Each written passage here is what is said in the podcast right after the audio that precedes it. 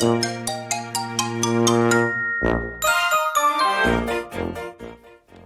い皆さんこんにちは。こんばんは。We are テーマパーカーのパーソナリティを務めています。ハムイです。このラジオ番組ではテーマパークに関連することは何でも発信する番組となっています。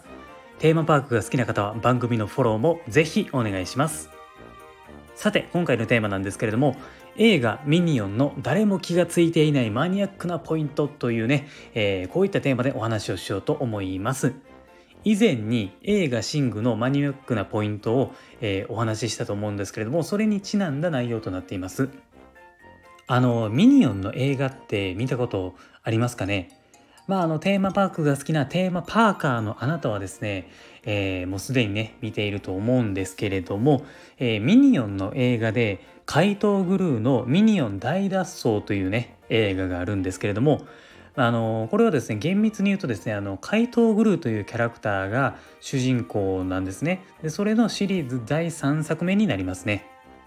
ミニオンっていうのは実はですね主人公に思われがちなんですけれどもあの違うんですよね。もともとミニオンは主役ではなくてあくまでサブのキャラクターだったんですよ見た目とか可愛くてあとなんかめちゃめちゃ面白いので、えー、そうやってまあ人気が爆発したっていう感じなんですよねあくまで主人公っていうのはミニオンじゃなくて怪盗グルーっていうね人間が主人公なんですよ。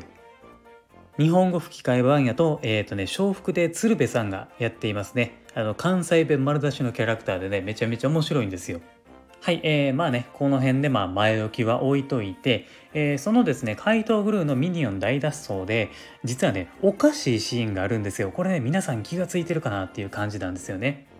えー、本作のですね、悪役のバルタザール・ブラッドっていうキャラがいるんですけれども、えー、このブラッドはですねもともとテレビに出演していて悪役を演じていた超人気子役だったんですね。でですねあの思春期になるにつれて子役が難しくなってテレビをクビになっちゃうんですよ。でそこから本物の悪党になったっていう設定なんですね。そのバルタザール・ブラッドが、えー、人気だった時代っていうのが1980年代なんですよね。なので、えー、バルタザール・ブラッドはですね自分の格好とかを80年代のファッションとかに合わせたりだとか80年代に流行った音楽とかを自分のスタイルに取り組んでいたりするんですよね。あとはですねあの彼の名言で「僕ちゃん悪い子ちゃん」っていうのがね、えー、有名ですね。さあそんなねバルタザール・ブラッドなんですけれども結構ねいろんな武器を使っているんですよね。これ3つあって、えー、風船ガムとルービックキューブと型にかけるキーボードあのこのキーボードっていうのはピアノとかの鍵盤がついているあのキーボードの方ですね、まあ、こんな感じでいろいろと武器を使うんですよ。はい、えー、まあここからねタイトル回収なんですけれども実はこの3つの中の1つが問題あるシーンにつながっているんですよ。あのね結構とんでもない設定ミスを犯してるんですよね。これね皆さんどれだと思いますか？ちょっとね5秒ぐらい考えてほしいんですね。はい、えー、ということで、まあ、時間が経ったんですけれども正解はですね型にかけるキーボードなんですね。このキーボードなんですけれどもギターのように型からかけてバルタザール・ブラッドが鍵盤を押すと音楽が流れてその音波で相手を吹っ飛ばすっていう武器なんですよ。えー、作中だとねあのバンヘイレンのジャンプが流れていますね。パッパッパッパッタテレッツテツテレレンっていう、まあ、めちゃめちゃ有名な曲ですよね。えー、まあ、イントロのね部分聞いたことはあるっていう人は結構多いと思います。でですねまあここまではいいんですけれども映画の後半でまたねバルタザール・ブラッドが怪盗グルーに対してショルダーキーボードを使うシーンがあるんですよね。ここが問題のシーンなんですよ。はい。えー、この2人がですね実はダンスバトルをするんですよね。あのマドンナの「Into the Groove」っていう曲を流しながら。でですねダンスバトルをしてる途中にバルタザール・ブラッドが油断をしてグルーにこのショルダーキーボルダーの武器を奪われるんですよね。そしてグルーが鍵盤を押してバルタザール・ブラッドを吹き飛ばした際に問題のシーンがあるんですよ。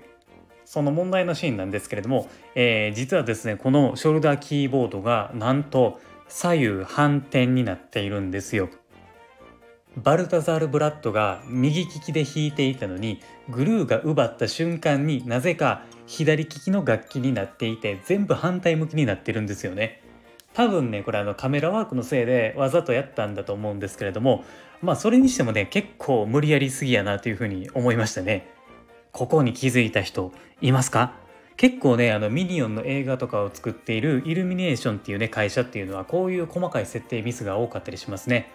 この間のラジオでもね話したんですけれども同じことをですねあのシングっていう映画でもね見ることができるんですね。よかったら、えー、そのこともですねラジオで話していますので後で聞いてみてください。